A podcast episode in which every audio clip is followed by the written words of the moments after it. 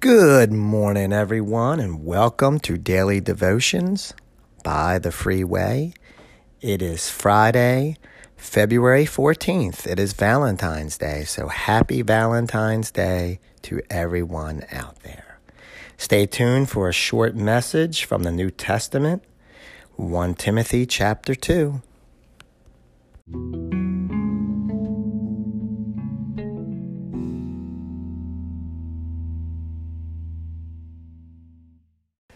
Alrighty, everyone. I hope you have awakened to a beautiful new day. And as always, remember from Psalms 118, verse 24 This is the day that the Lord has made.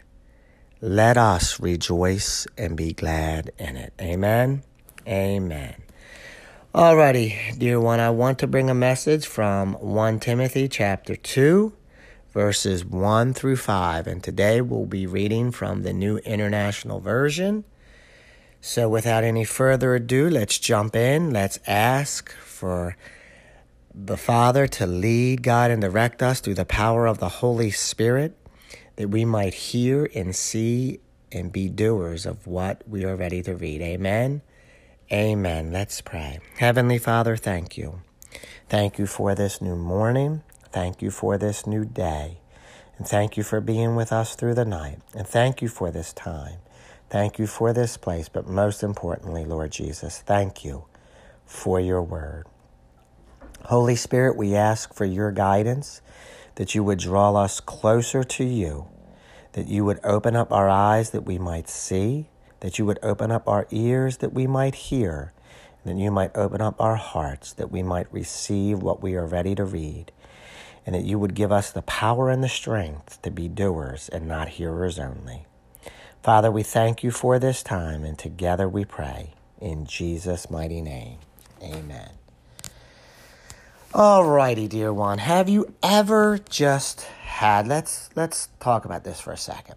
Have you ever just had that one person or that or several people whether it be family members, a neighbor, a coworker, whoever it might be, um, that in your heart of hearts you just can't see anything good in them. And let's be honest, quite honest, in fact, you just don't even want to be around them. Think about this for a second. Do you think that the Lord wants that person saved? Let me let me say that again. Contrary to what we see and how we feel or what we think about that person, do you think for a second that the Lord wants that person or those people saved? I'm going to tell you the truth and we're going to read this. Yes, yes, He does. Hear that again. The Lord Himself wants that person or those people saved and to come to the knowledge of the truth. So, and then guess what? The Lord is asking you to do something about that. Did you think about that for a second? Let that resonate. The Lord wants you to do something about that. So here we go. We're going to jump right in from the New International Version. 1 Timothy chapter 2 verses 1 through 5. I urge then first of all that requests, prayers, intercession and thanksgiving be made for everyone, for kings and all those in authority, that we may live peaceful and quiet lives in all godliness and holiness. This is good and pleases God our Savior. Here we go. Who wants all men to be saved and to come to a knowledge of the truth. For there is one God and one mediator between God and men, the man Christ Jesus. So dear one, did you did you hear that? First of all, God is urging us First of all, that requests, prayers, intercessions, and thanksgiving be made for everyone. And here in the United States, let's be quite honest, there are a lot of people, a lot of good Bible believing, Christ following people who, and this is not a political, I'm not turning this political, and I'm not sharing whether I do or I don't. That's not time or place for this. But listen, for kings and all those in authority, dear one, there are a lot of good Christian people out there who bash President Trump. And that's whether you like him or not. That's your choice, not mine. Whether or not I do or I don't. But to sit there as a Bible believer and to bash anyone, any president, any king, and any of those in authority, that's not right. Why? Because God is urging us, first of all, that requests, prayers, and intercession and thanksgiving be made for everyone, for kings and all those in authority so, dear one, whenever, and this goes beyond the president, this goes beyond him, this goes, this touches even your neighbor. This touches even that family member. This touches even that coworker who you just sit there and you judge, you condemn, you ridicule. That's not what you are called to do. Whether or not you like that person, whether or not you like your neighbor, whether or not you like that family member or those family members or those coworkers or that coworker, to sit there and to condemn and just judge and just always talk and talk and talk, you wasted your breath because you are called to pray. Why are you called to pray? Why are you called to make intercession? And why are you called with thanksgiving to be made for everyone?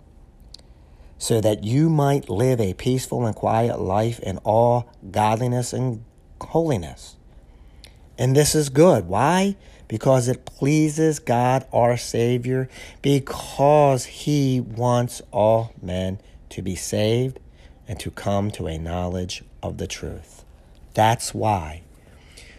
Dear one, today, instead of judging, instead of condemning, instead of saying words of hate and words of bitterness toward that family member, toward that neighbor, toward that coworker, toward the President of the United States, Let's pray. Let's, with thanksgiving, be thankful. Don't be thankful that they live that life or they think that way or they are that way. No, don't be thankful for that. Be thankful, first of all, that God wants them, wants all men, but He wants them. He wants that neighbor. He wants that coworker. He wants that family member. He wants the president to be saved and to come to the knowledge of the truth. For there is one God and one mediator between God and men, the man Christ Jesus. Jesus died for everyone, not just us. I think sometimes we get wrapped up in that, and I'm guilty of that. I confess it, that we get wrapped up in the God only saved me. No, God didn't only save me. God did not give Jesus Christ just for me, and He did not just give Jesus Christ for you.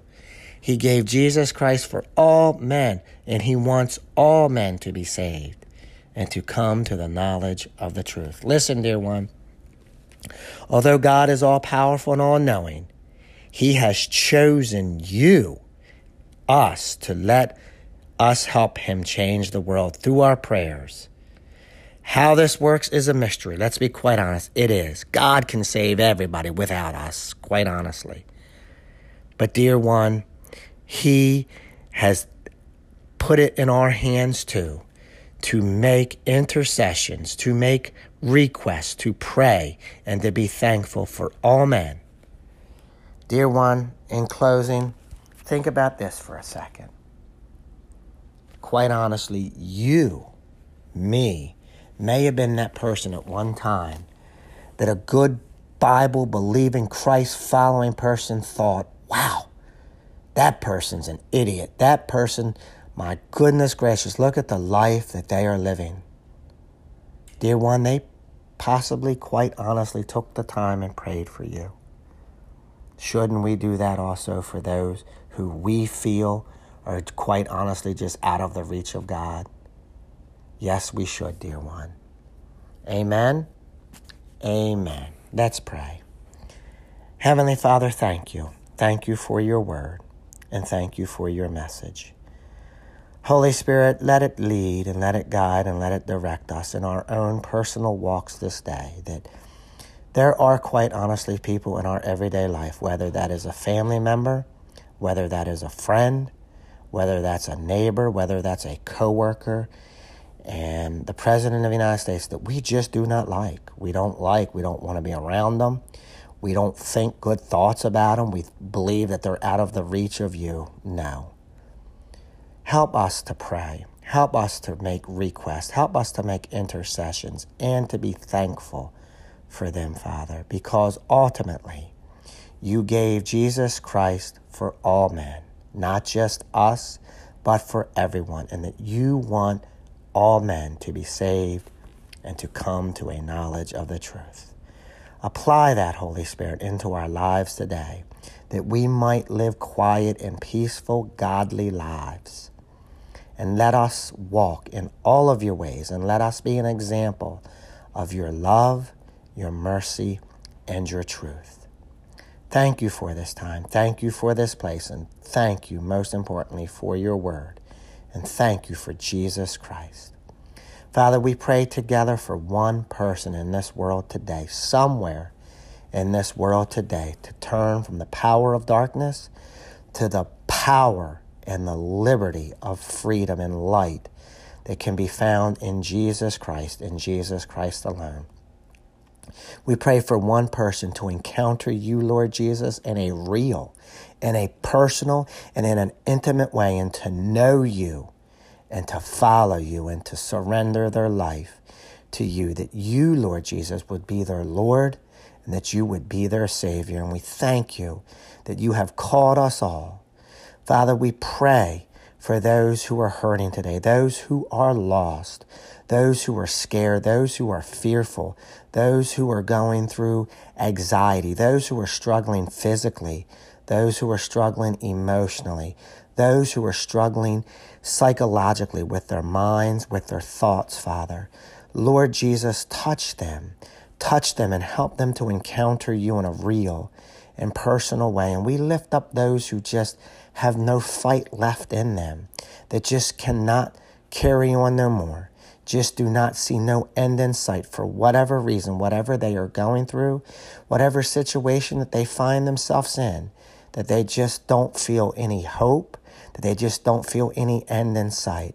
Holy Spirit, touch them right now in a real and personal way. And we pray for those who just want their life to end and who have even thought about committing suicide. Father God, touch them.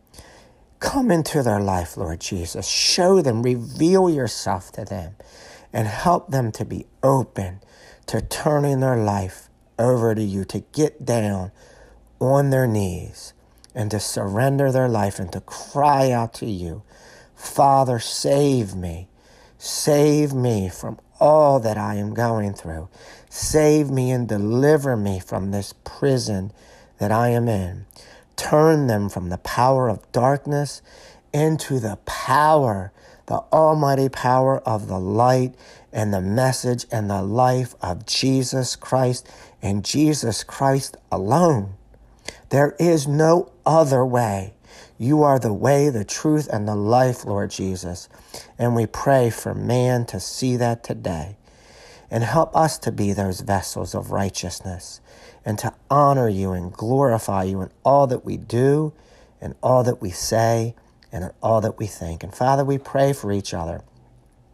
We pray for our families.